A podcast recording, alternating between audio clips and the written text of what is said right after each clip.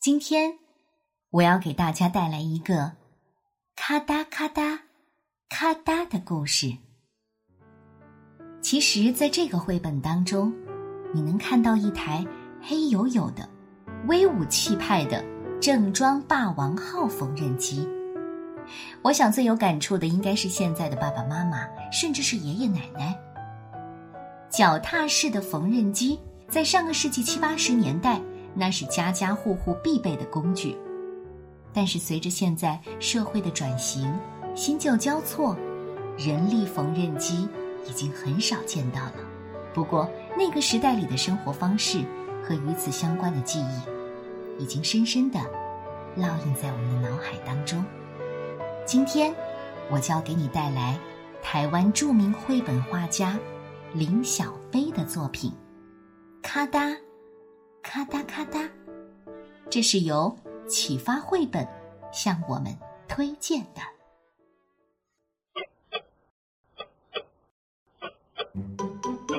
有一点点时钟滴滴答答的声音，有一点儿摩托车越来越近又越来越远的声音。哦，还有一点点风把书吹开。啪嗒啪嗒的声音，还有一点点咔嗒咔嗒、咔嗒咔嗒、咔嗒的声音。呵呵，那是我阿妈的玩具发出来的声音。咔嗒，咔嗒咔嗒，咔嗒咔嗒咔嗒咔嗒。阿妈，快好了吗？哦，快了，快了，吃晚饭前就会好了。阿妈答应我做一个超级大袋子，那是给我装恐龙用的。咔嗒咔嗒咔嗒，会做很多的东西。我最喜欢的那件裙子，我最爱背的那个小包包，还有好多好看的东西，都是阿妈用它给我做的。嗯妈妈的大玩具真的很厉害呢，我好想玩一下。哎，哎，嗯，为什么踩不动呢？哎哎，可以动了。嗯嗯嗯，怎么又停不下来呢？啊啊啊啊！完蛋了，先爆炸了！哦，什么情况呀？你看你。你的手有没有受伤啊？阿妈跑过来，看起来也快爆炸了。她把线整理好，重新在大玩具的身上穿来穿去的，最后穿过小小的针孔，咔嗒咔嗒咔嗒，又可以动了。哎呀，这针很尖，动得又很快。你不可以再偷玩了，啊！阿妈一踩下面的踏板，上面穿了线的针就开始上上下下，我的眼珠也跟着上上下下、上上下下的，眼睛好花啊！都没注意到阿妈拿起剪刀把线剪断。不过大袋子做好了。耶，刚好装得下。上星期，阿妈答应帮我们班做表演要穿的衣服，咔嗒咔嗒咔嗒的动作好快呢，才一两天，小天使的衣服做好了，花蝴蝶的翅膀也做好了。现在，阿妈要来量一量我的胸有多宽，腰有多大。从肩膀到脚后跟又是多长，才知道衣服要做多大。量完了之后，阿妈说：“哇，你看你又长高了。”你们知道吗？我演的角色很特别，所以咔嗒咔嗒咔嗒的辛苦了一点儿。好几天下来。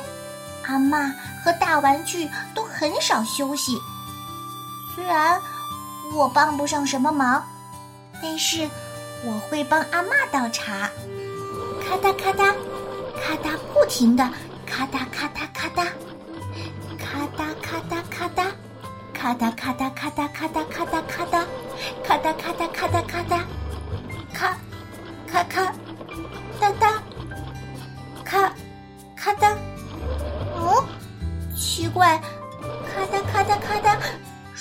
了吗？阿妈马上请一位老师傅来看看是怎么一回事儿。他东钻钻，西转转，抢救了一阵子之后，摇摇头说：“这漆器太老了，修不好了，恐怕你是要丢掉了。丢掉？哦，这怎么可以呢？”阿妈摸摸他的玩具，看着阿妈很舍不得的样子，我心里却只想着一件事：哼那我的衣服怎么办？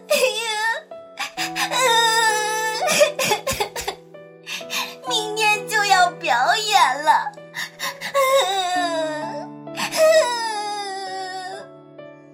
妈看看坏掉的咔哒咔哒咔哒。又看看做到一半的衣服，转头对我说：“没关系，阿妈有办法，别哭了啊。”说着，阿妈拿起针线，开始用手缝。好慢呢，阿妈，这样来得及吗？来得及，真的来得及。可是来得及，真的来得及。那天，我穿着阿妈一针一针用手缝的衣服，站在台上。小天使和花蝴蝶很努力的保护我这棵大树。让开！我要砍树！不行，不行！这个时候我才知道，真正厉害的不是咔哒咔哒咔哒，而是我的阿妈。回家的路上，我跟爸爸故意走得慢一点，讨论一个秘密计划。这个秘密计划刚好就在阿妈午睡醒来的时候完成了。爸爸把咔哒咔哒拆开，然后在架子上锁了一块漂亮的木板。阿妈最宝贝的旧玩具。现在变成一张特别的新桌子，阿妈开心的坐在新桌子旁喝茶，闻着她最爱的桂花香。她把脚踏到踏板上，轻轻的踩了踩。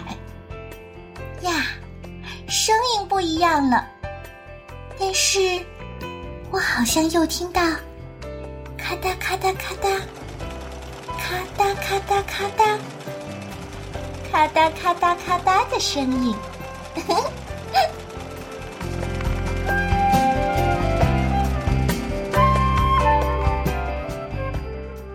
这就是有关咔哒咔哒咔哒的故事。作者林小杯说：“完成了《咔嗒咔嗒》这本书的时候，就像完成了一件作品，也是完成了他长久以来的一个愿望。虽然看起来……”就是一架老缝纫机变成一张新桌子的故事，但是，他更想要说，更想要画的，是小女孩和阿妈之间的那份情感。这个故事能让你想起那些记忆中美好的事情吗？咔哒，咔哒，咔哒。